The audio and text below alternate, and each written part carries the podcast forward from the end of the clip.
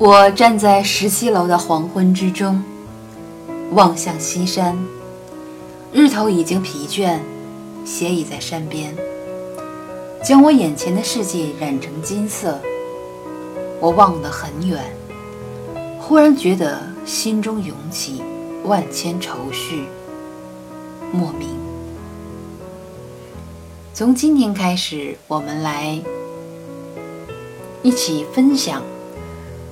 黄磊老师在二零零三年出版的日记体自传《十七楼的幻想》。其实这是一本心情手记，里面有他的亲情、他的爱情、他的工作，当然，他执着的那份工作。正是我们去了解他、去认识他的窗口。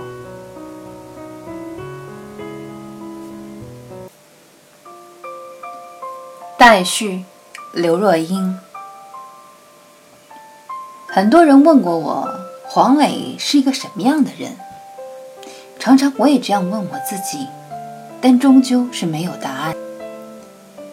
常常我以为我很了解他。但也有很多时候，他又会让我觉得不可思议。跟他争执得厉害的时候，我词穷了，我就会说：“你们男人根本不了解。”他就会笑着回答说：“但是我终究不能变成女生，您也不能变成男生啊。”这个逻辑挺好的，很符合我们对成熟男人的认识。温柔中有一种世故的豁达。但也有的时候，他词穷了，说服不了我，他也会搬出别人可以不懂，你应该懂的手法。我不懂，变成是我的错了。事故还在，但就是有一点耍赖，把人弄得啼笑皆非，也是他的本事。刚刚他打电话来说养了一只小狗，一直要小狗给我拜年。我不算挺了解狗。但大体知道，狗要经过严格的马戏训练，才能从事那么文明的行为。他为此忙了五分钟还不肯罢休，一直到挂了电话，我都没有听到小狗的拜年。比我更聪明的人可能会分析说，黄磊终究是个老师，一个好老师的特点就是循循善诱，有教无类，而且不求回报。但也许更更聪明的人会说。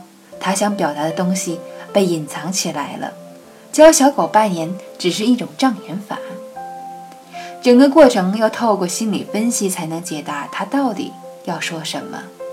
但我毕竟只是个小女人，我只是想提醒他：黄磊，教会小狗拜年固然很重要，但是你自己完全忘了给我拜年呢。要让我这么简单的人去欣赏黄磊这么难以测度的人。其实是可以很容易的。他看似风轻云淡，却时不时会绵密的，令人难以招架。你以为通向他的道路笔直了，他又会不经意的制造出许多曲折。我欣赏他，犹如在欣赏一本让我难以释卷，但是转眼我又可以荒废大半年的书。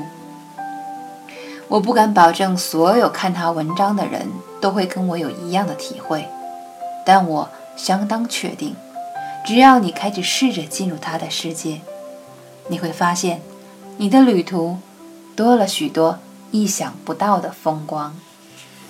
刘若英，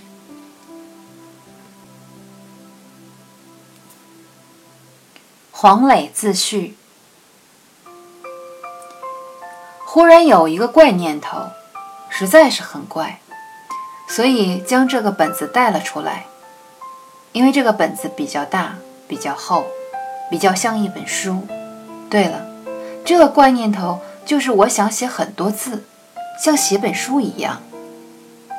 现在我独坐在河北省易县的小旅馆内，伏在桌边，苦思冥想。奋笔疾书，煞有介事。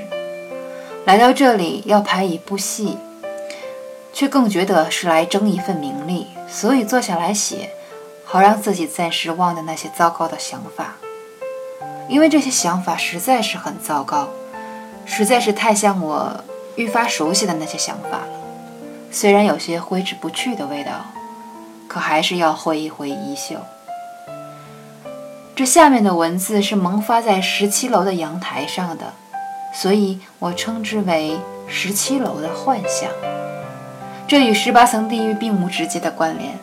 虽然我常将“误人子弟要下十九层地狱”这样的话挂在嘴边，这次是在十七层的高处，却想着可别乱想了。十八层并不是很低，就像十七楼也不是很高一样。所以，如果乱写，恐怕也是一种误人吧。不住十九，也会住他个十八左右，住到十七也够呛。